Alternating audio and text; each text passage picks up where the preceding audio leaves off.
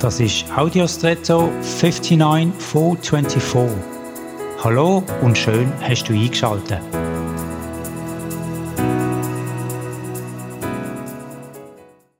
Erst kürzlich ist das Thema der dunkle Tunnel gesehen und dass das nicht nur negativ ist, sondern auch ein Potenzial an Hoffnung in sich birgt, nämlich einen möglichen Weg, wenn auch nicht ganz einfach, aber trotzdem ein Weg. Wenn man vom Licht ganz plötzlich ins Dunkle geht, beispielsweise im Treppenhaus geht das Licht ganz plötzlich aus oder man schaltet vor dem ins Bett das Licht aus, dann sieht man meistens zuerst einmal gar nichts. Mit der Zeit aber gewöhnen sich die Augen an die anderen Lichtverhältnisse und plötzlich erkennt man Sachen, die man vorher nicht gesehen hat oder wo man nicht hat können erkennen.